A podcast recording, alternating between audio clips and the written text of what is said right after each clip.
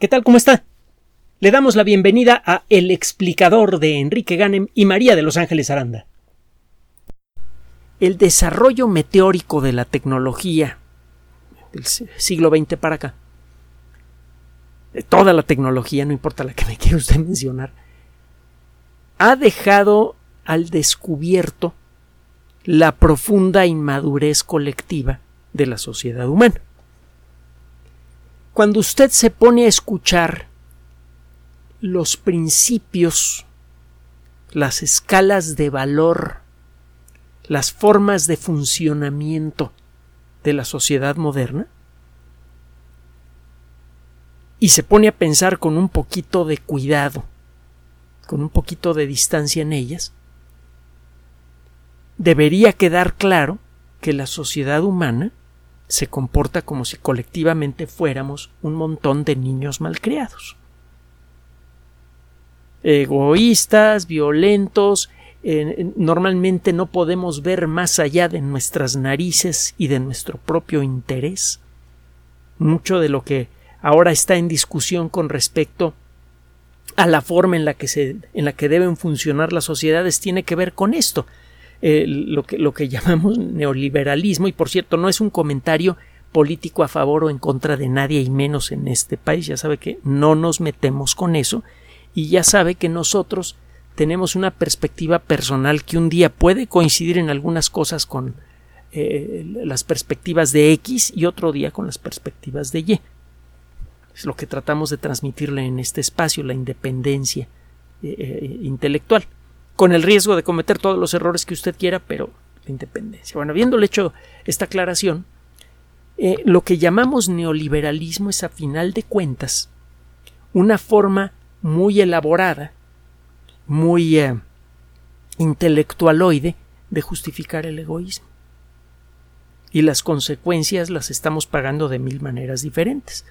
Eh, una sociedad mayormente empobrecida, que nunca había producido tanta riqueza y nunca se había concentrado en tan pocas manos, un ecosistema en continua degradación, una situación política y económica siempre inestable, ahora con eh, la fórmula de las armas nucleares eh, de por medio, etcétera, etcétera. Vaya, ¿para qué le cuento nada más? Busquen cualquier sistema de noticias. Pero no, no le tengo que contar cómo está el rollo, ¿no? Bueno, el punto es que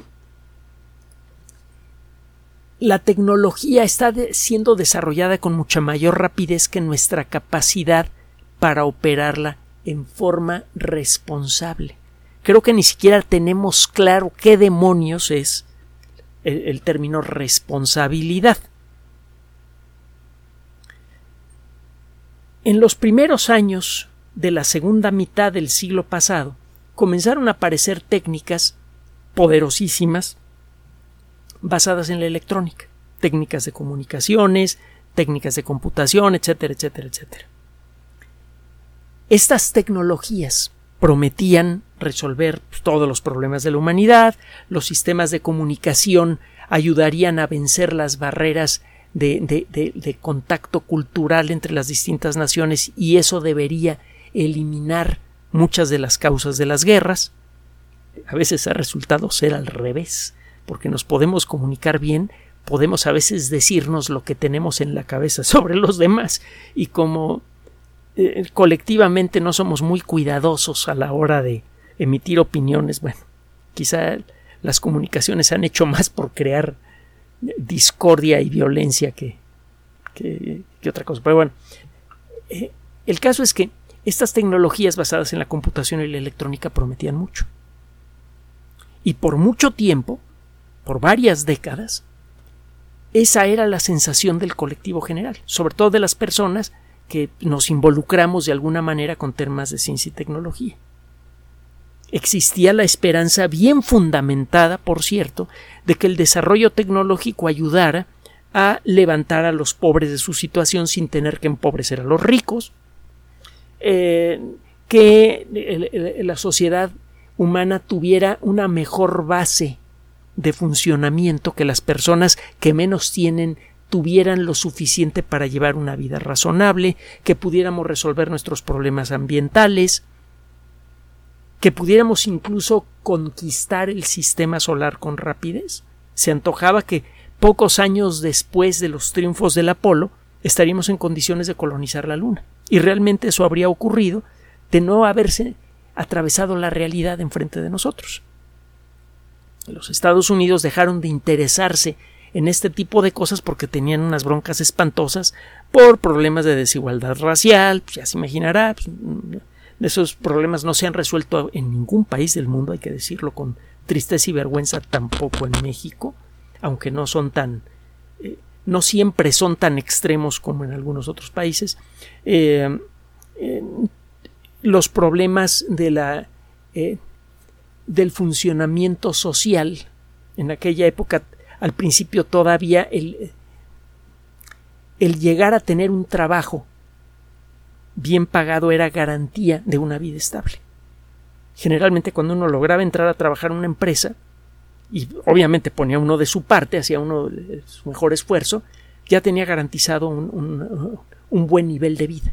Incluso tenía garantizado un, un proceso de ascenso que podría ser muy, eh, eh, muy activo o muy suave, pero un proceso de ascenso dentro de la jerarquía de una empresa. Los trabajos se perdían solamente por culpa de uno. Eh, las relaciones sociales supuestamente deberían mejorar, resultó que no.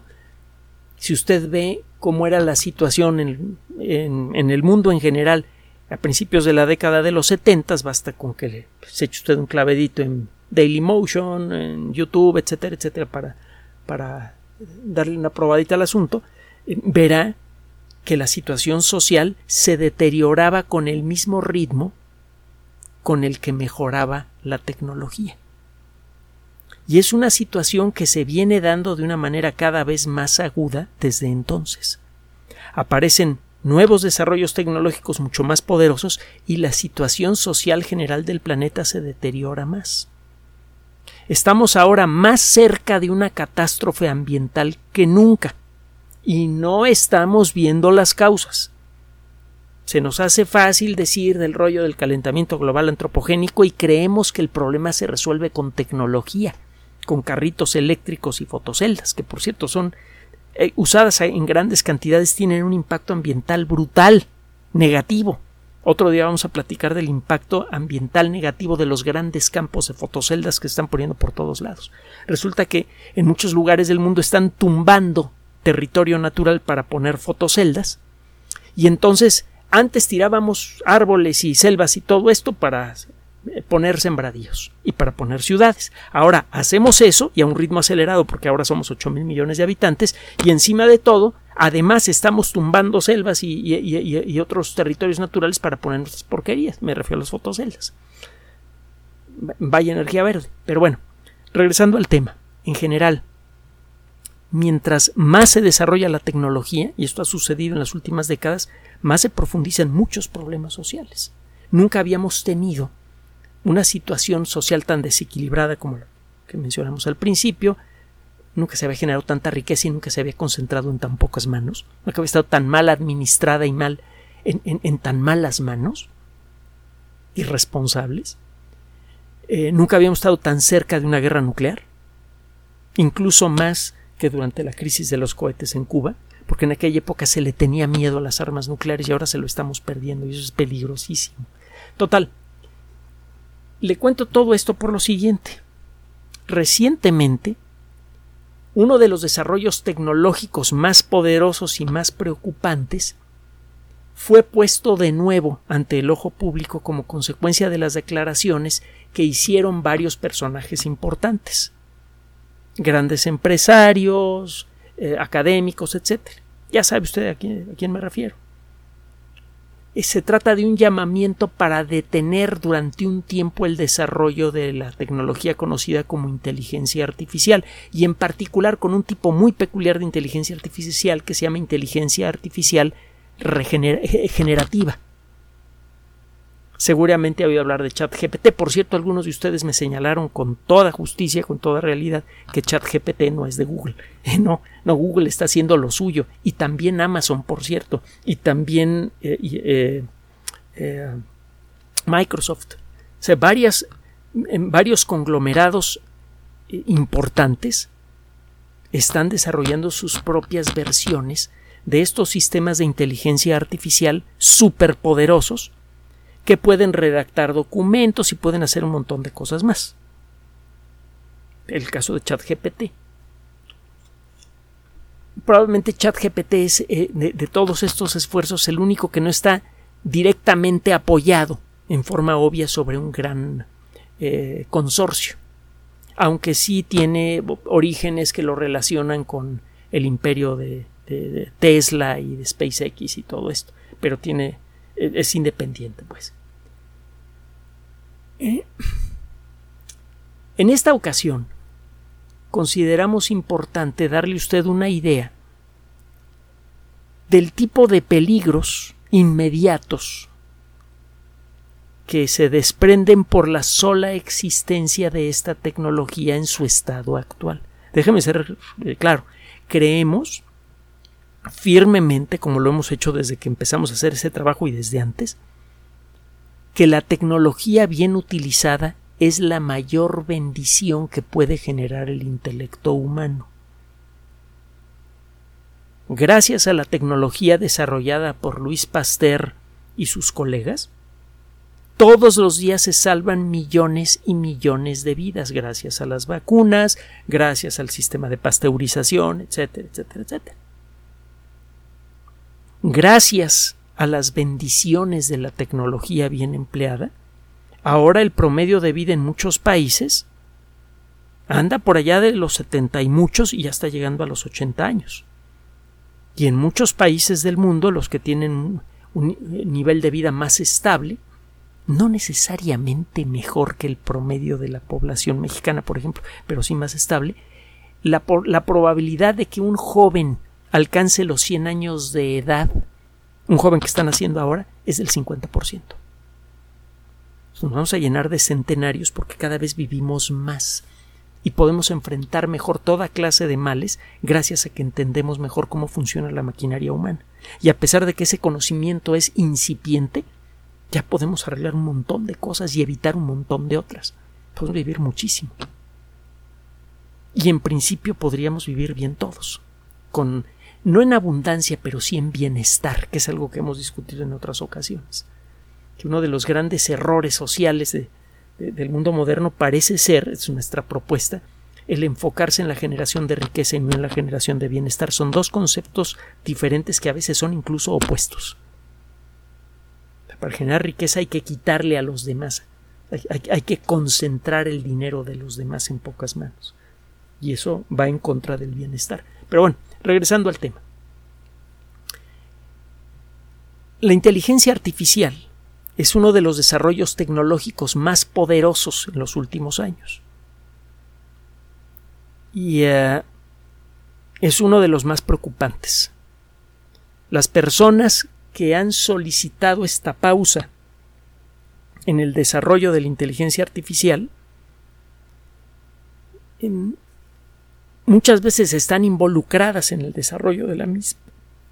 Por ejemplo, Elon Musk es uno de los grandes promotores de la inteligencia artificial y últimamente se ha convertido en uno de los principales eh, en, uno de los principales no detractores pero sí mm, eh, partidarios de pausar el desarrollo de la tecnología para tener tiempo de ver lo que estamos haciendo y tiempo de decidir cómo la vamos a acotar y a utilizar.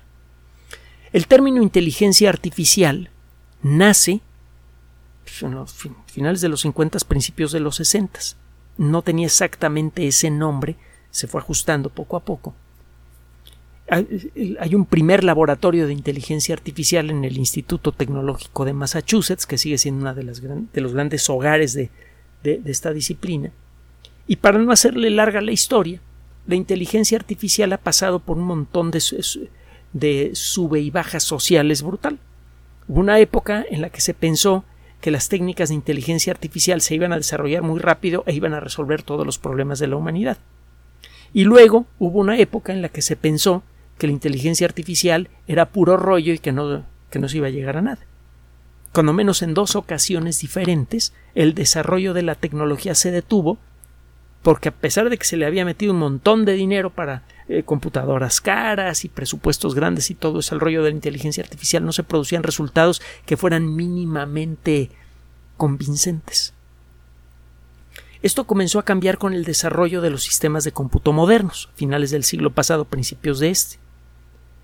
El cerebro electrónico de las computadoras modernas es tan increíble, enloquecedoramente poderoso, que es de espantar o de maravillar. Hace poco vi un video, eh, estuve leyendo también algunos documentos, de la estructura de muchos de los elementos internos de las computadoras personales más avanzadas que hay en la actualidad. Recuerde que la que tengo aquí enfrente pues, tiene es del 2007, ya tiene sus añitos. Las nuevas generaciones de computadoras personales tienen características muy superiores a la suma de todas las características de todas las computadoras que se construyeron en los 50, 60, 70 y 80 del siglo pasado. Una sola computadora. Este, bueno, en, en este tipo de sistemas, los principios básicos de la inteligencia artificial que se establecieron en la década de los 60 se pueden implementar con una máquina superpoderosa que era inimaginable en esa época. Hay varios, varias vertientes dentro del mundo de la inteligencia artificial, varios campos de investigación. Uno de ellos es el de las redes neuronales, lo hemos platicado en otras ocasiones.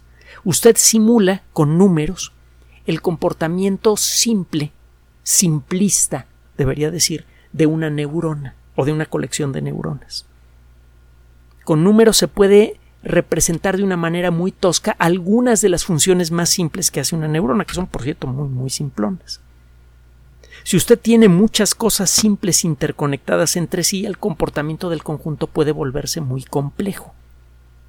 Bueno, si usted tiene muchas neuronas simuladas y las conecta electrónicamente construyendo un programa de cómputo apropiado, usted puede hacer que esta red de neuronas simuladas tenga un comportamiento elaborado. Estas redes neuronales, por ejemplo, saben en algunos casos reconocer patrones con mucha precisión. Pueden reconocer a una persona, la cara de una persona desde cualquier ángulo, incluso cuando está disfrazada. Los sistemas de reconocimiento facial, por ejemplo, y hay muchos otros ejemplos de sistemas de inteligencia artificial superpoderosos que hay en la actualidad.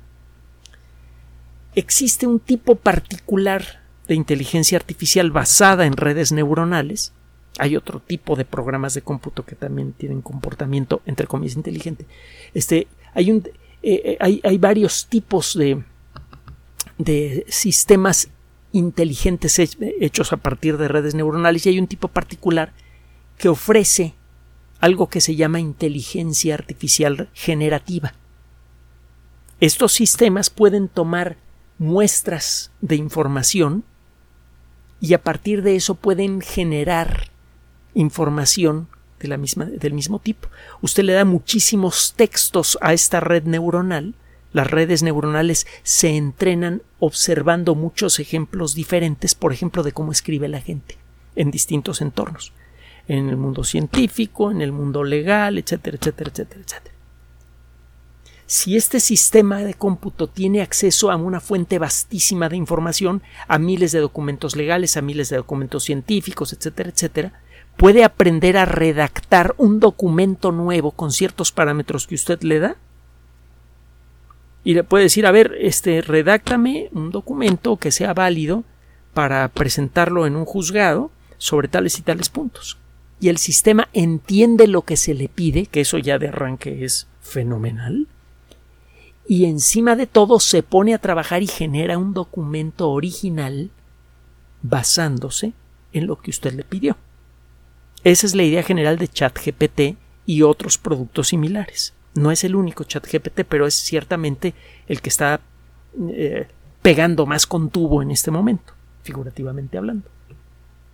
Bueno, el caso es que este tipo de sistemas realmente han resultado ser bastante capaces de realizar su trabajo. Y como consecuencia de esto, están empezando a ofrecer resultados mucho más poderosos que los que anticiparon sus uh, diseñadores inicialmente. Y esto está empezando a generar una larga serie de problemas, porque la tecnología está siendo entregada a la colectividad sin haberse sentado a analizar cuáles son sus defectos, que los tiene y muchos. Le voy a dar varios ejemplos. Eh, algunos de estos uh, artículos que le voy a mencionar fueron tomados de una revista que por mucho tiempo fue la gran promotora de la tecnología. Hace algunos años el editor en jefe de esta publicación eh, dijo, bueno, nosotros nos hemos dedicado a promover la tecnología, pero ahora entendemos que lo más responsable que podemos hacer es dejar de promover la tecnología. Nos vamos a dedicar a observarla. ya, no se, se, abandonó esa perspectiva de los sesentas del siglo pasado que suponía que mientras más tecnología, mejor, que lo que necesitábamos era tecnología para salir de los problemas en los que nos encontrábamos. Ya nos dimos cuenta que no. El poner mucha tecnología en manos de un colectivo infantil, de pensamiento infantil, es muy peligroso. Es como poner un carro o una pistola en manos de un niño. Bueno. ¿Cuáles son algunos de los peligros que genera un sistema como ChatGPT, que como le dije, puede generar toda clase de documentos digitales con base en algunos parámetros que usted puede expresar en palabras de la, del diario. Oye, por favor, redáctame un artículo basado en las últimas publicaciones científicas sobre lo que es el buen comer.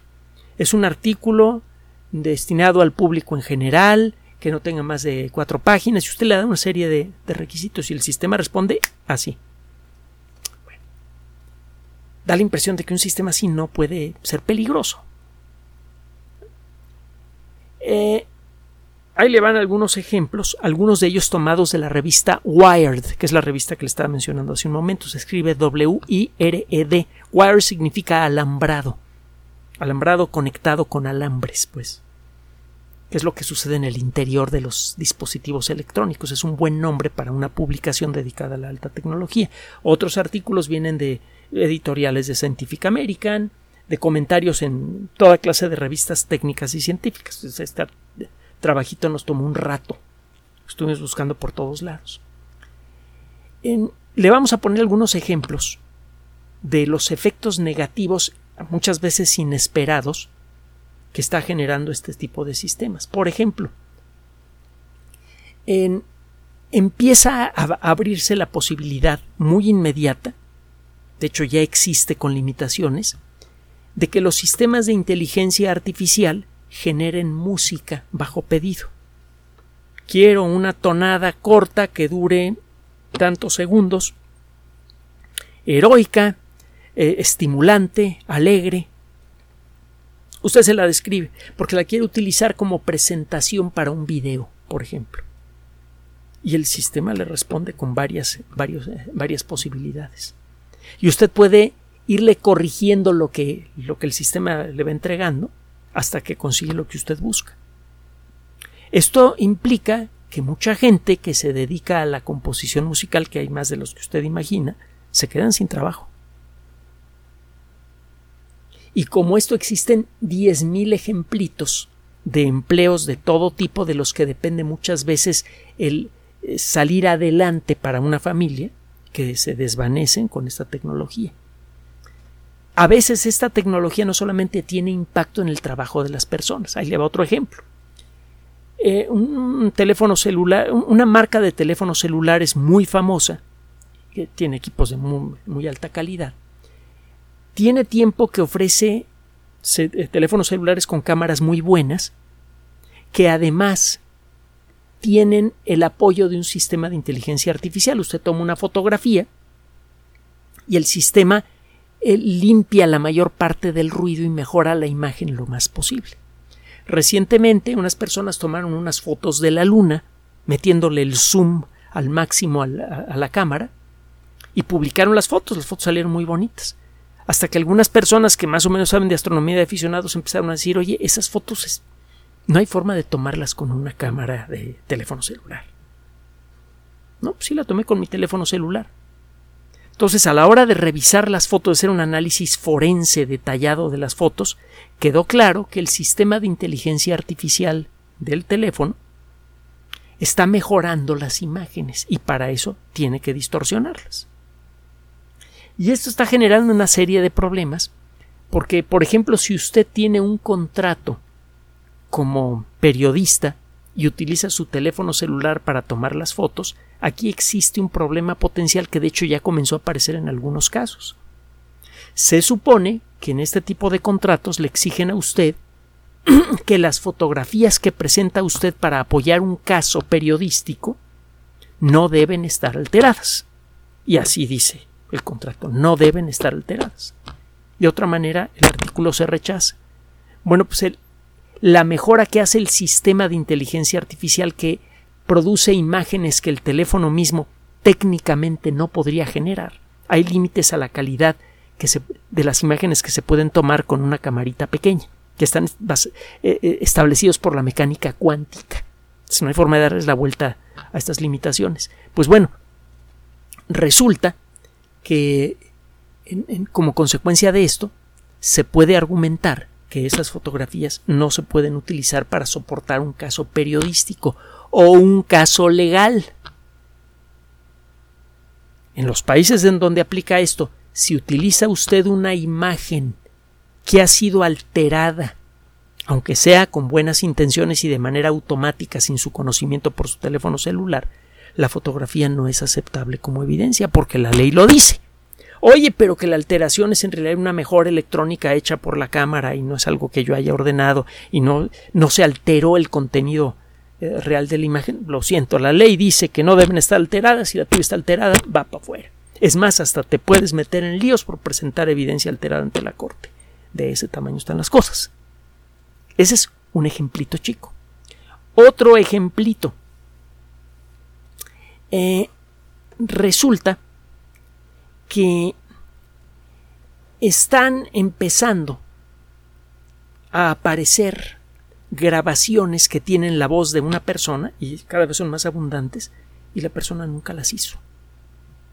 Entonces de pronto oye usted a la voz de una persona muy famosa de utilizar un lenguaje terrible, eh, eh, hacer comentarios racistas o alguna cosa así que degradan la imagen de la persona y la persona nunca hizo los comentarios solo que un sistema de inteligencia artificial puede ahora capturar el tono de voz, las pausas y las formas de expresión de una persona y aplicárselas al texto que usted quiera o al texto que el sistema escoja con base en los parámetros que usted le da. Genérame un audio racista, insultante, con la voz de Pedro Pérez, y ahí va, y que dure cinco minutos. Ahí te va. Ya está pasando. Y eso le afecta de manera grave a una persona, la imagen de una persona. Eh, y aunque no ocurra eso, un eh, se, puede llegar a un momento en el que usted no va a poder confiar en lo que escucha. No sabe cuando escucha usted la declaración con la voz de una persona si la, la declaración la hizo esa persona o no. Y esto ya se ha extendido a los videos, a los famosos deepfakes, a, a los engaños profundos, en donde usted ve a un personaje importante, a un actor, una actriz, etcétera, etcétera, en un video de una situación comprometida que nunca ocurrió. Eh, hay un problema serio en el caso del sistema legal. Y es que en varios países del mundo se están empezando los sistemas tipo ChatGPT ya están empezando a dar consejo legal. Usted se lo puede pedir. Y por ahorrarse dinero, mucha gente está empezando a seguir esos consejos. No solo eso, incluso algunos despachos legales están utilizando este tipo de herramientas para facilitarse el trabajo. Y esto ha generado una cantidad de problemas espantosos. Como se puede usted imaginar, pérdida de empleo para eh, abogados, etcétera, etcétera. Pero hay otro problema. En la crisis del 2008, Mucha gente perdió su, su hogar y sus automóviles, sus propiedades, como consecuencia de la crisis. Los contratos que le permitían a los bancos quitarles las casas a estas personas muchas veces estaban mal redactados, tenían una serie de inconsistencias y de carencias y todo esto, y un buen abogado habría podido parar en muchos casos estas expulsiones. Esto no ocurrió porque en el 2008 no existían las herramientas legales para esto. Ahora un sistema como ChatGPT, bien orientado, podría conseguir esto.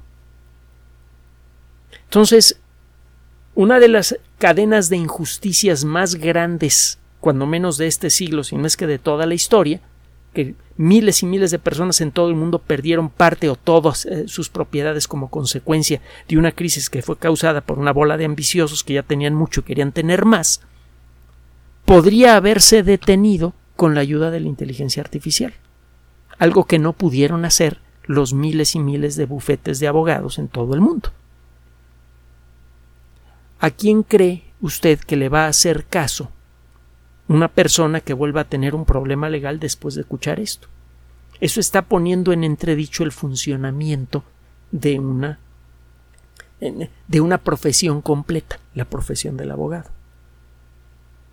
Y lo mismo está empezando a suceder con la profesión médica, porque la lista de problemas de salud que son generados en todo el mundo, esto es particularmente importante en los Estados Unidos, pero pasa en todo el mundo, por malos diagnósticos es enorme y un sistema de inteligencia artificial correctamente entrenado puede en algunos casos volverse mucho mejor para diagnosticar toda clase de enfermedades, cuando menos las más comunes, que una persona. Entonces eso puede poner en entredicho a la profesión médica y eso sería malísimo. El médico no es nada más una maquinita de diagnóstico o una maquinita que opera. Es una persona que está tratando de entender a otra persona. Y sí, cometerá errores y lo que usted quiera, pero eh, es, mejor estar en manos de una persona que en manos de un pedazo de fierro. Solo que, como consecuencia de las fallas continuas y cada vez más grandes del sistema médico, está empezando a ocurrir eso. Le cuento una historia de una persona que conozco que tuvo un problema de hipertiroidismo y que le dijeron que le iban a tener que operar los ojos. Cuando usted tiene hipertiroidismo, se puede llegar a acumular grasa en la parte trasera del globo ocular que comienza a empujar el globo ocular hacia afuera, se saltan los ojos. Es uno de los síntomas más serios del, hipertiroidismo, la eh, exoftalmia. Los ojos empiezan como a bombar como si fueran a salir. Eso puede hacer que se estire el nervio óptico o que se reseque la córnea y en ambos casos el resultado es la ceguera. La córnea se puede cambiar, aunque es muy problemático hacerlo. La muerte del nervio óptico no tiene solución. La gente se puede quedar ciega. Hay que operar.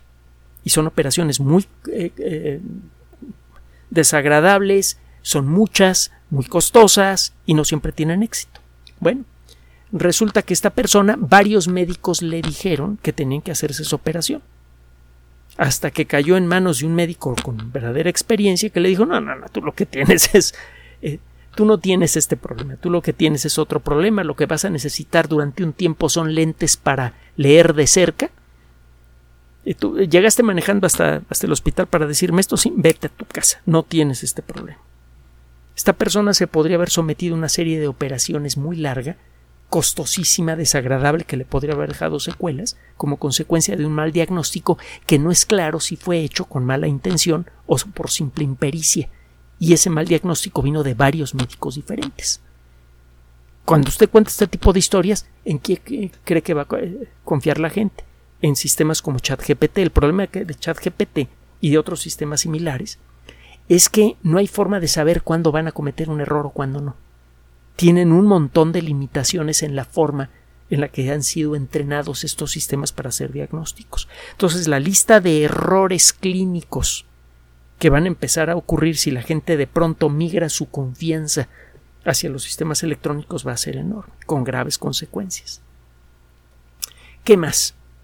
Bueno, eh, resulta que después de que descubrimos que nos estaban espiando por los teléfonos celulares y que organizaciones como la CIA tenían unas instalaciones gigantescas en donde grababan todas las conversaciones telefónicas y no sé qué tantos rollos más, se establecieron una serie de principios y reglas para limitar la posibilidad que, se, que tienen los sistemas de inteligencia del mundo para adquirir información de la gente. No es que sea muy útil ese tipo de reglas, pero de algo sirven.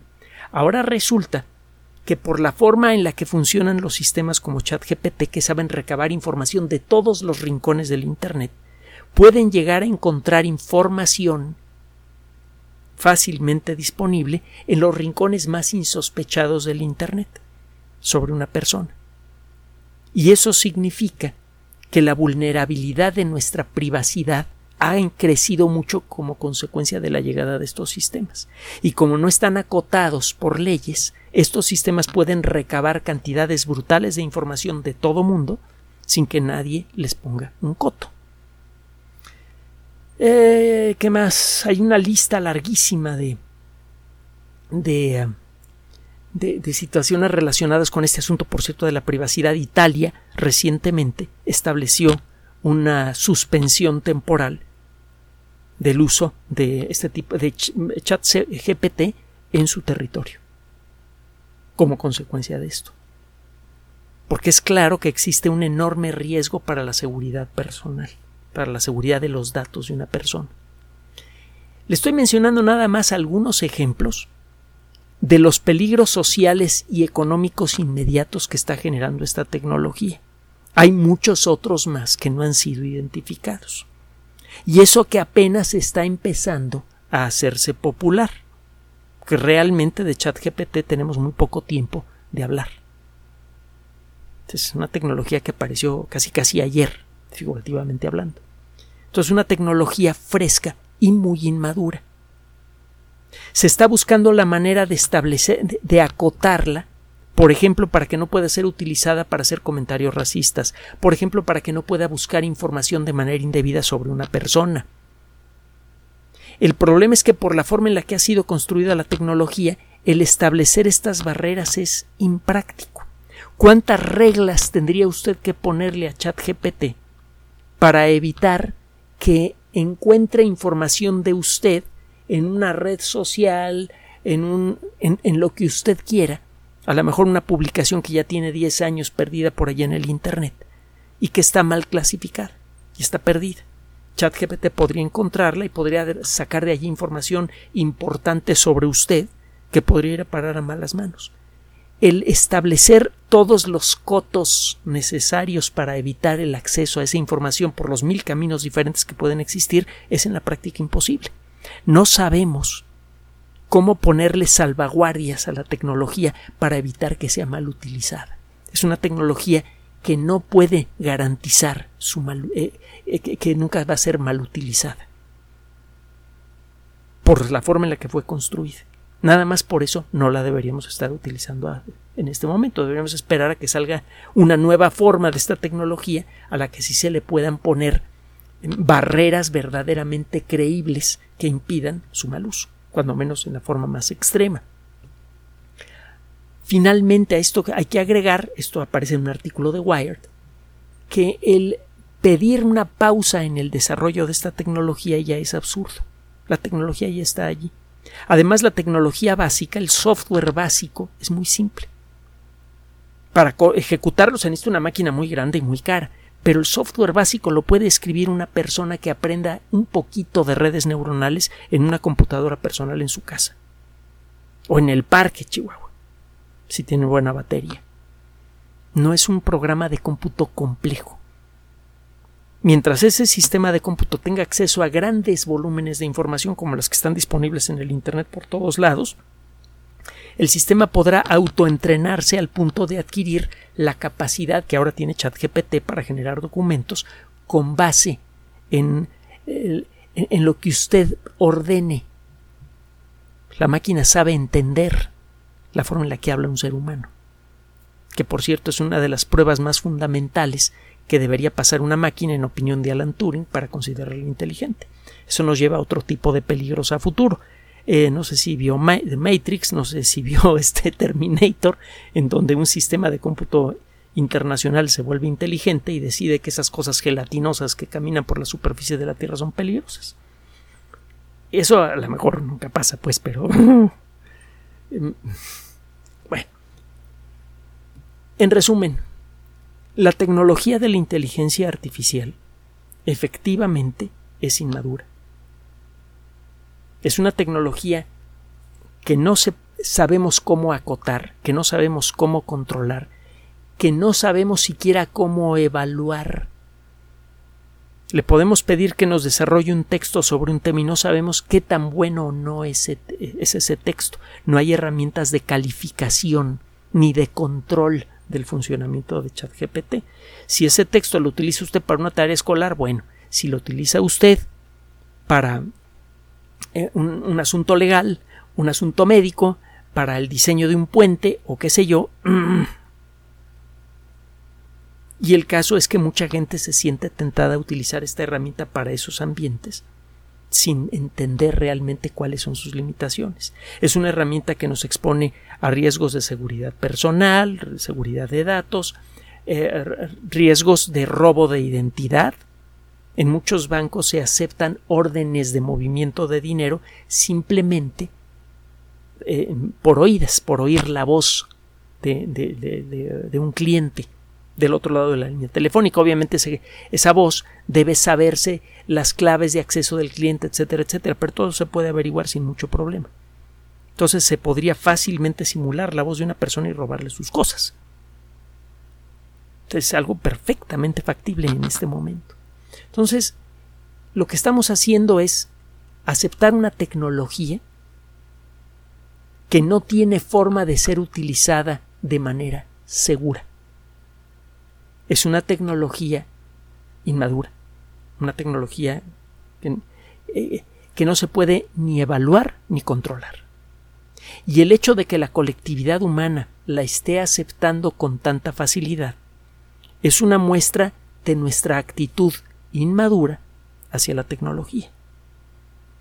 Una actitud que en otros entornos ha sido eh, responsable por el crecimiento explosivo de la población, por la, la degradación grave del ecosistema y por la estructura social tan injusta y peligrosa en la que vive la sociedad humana moderna.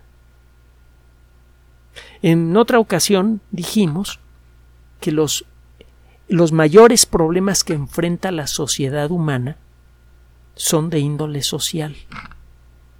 No tenemos problemas tecnológicos que, que amenacen nuestra existencia los problemas que realmente ponen en peligro la continuidad de la civilización son causados no por la naturaleza sino por nosotros mismos.